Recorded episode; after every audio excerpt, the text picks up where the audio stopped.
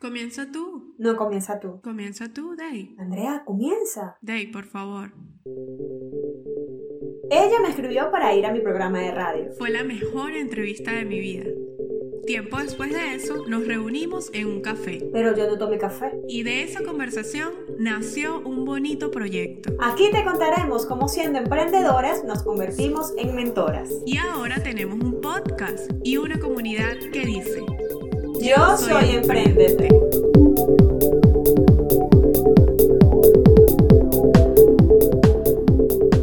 Hola, yo soy Andrea Medina Yo soy Daisy Avilán. y esto es Emprendete. Ahora en Podcast. Hoy te vamos a contar un poquito de nuestros inicios como emprendedoras. ¿Por qué decidimos emprender? Antes de contarte esto, queremos agradecerte por todo tu apoyo brindado con el lanzamiento de este nuestro nuevo podcast.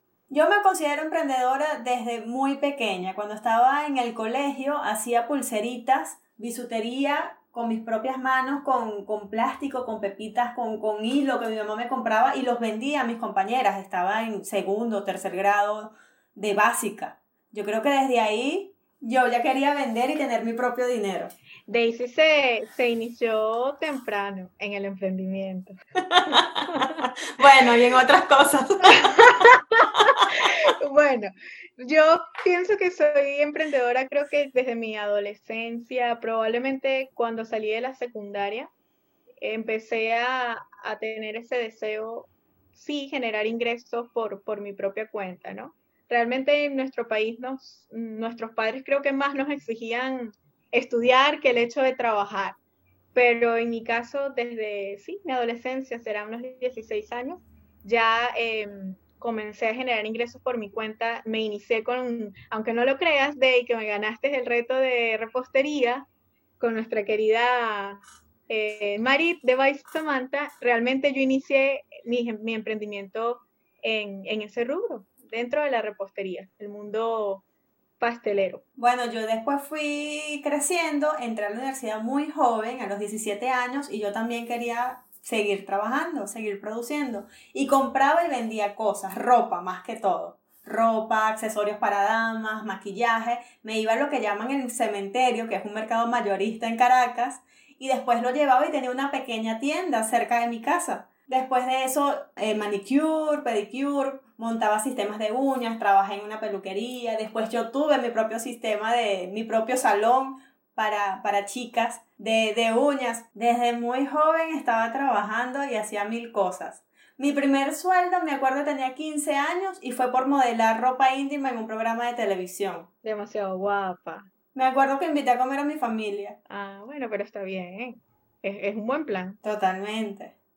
Pero creo que esa vena emprendedora uno nace, uno siempre quiere ser independiente. Yo siempre tenía mi trabajo paralelo en turismo y tenía mi negocio independiente por otro lado.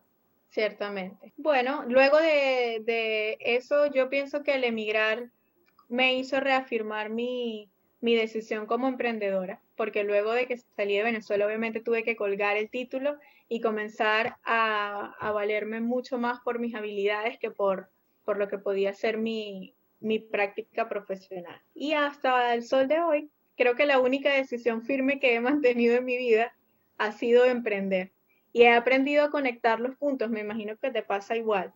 A pesar de que en algún momento de mi vida sentí que estaba haciendo cosas completamente diferentes una de la otra, hoy sé que todo eso fue necesario para ser quien hoy en día soy y contar con la experiencia con la que hoy en día cuento.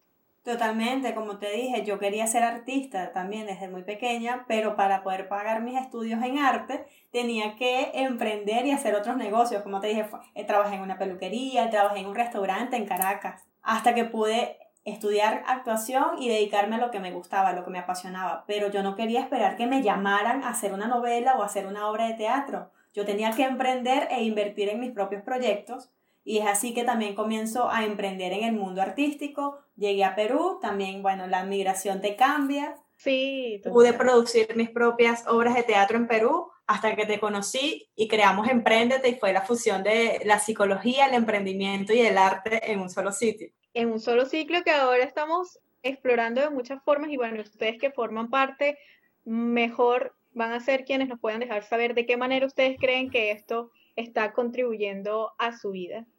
Así que nos gustaría también conocer cuál es tu historia, compartir un poco de lo que es esta experiencia que como emprendedores vivimos. Muchísimas gracias por escuchar este episodio.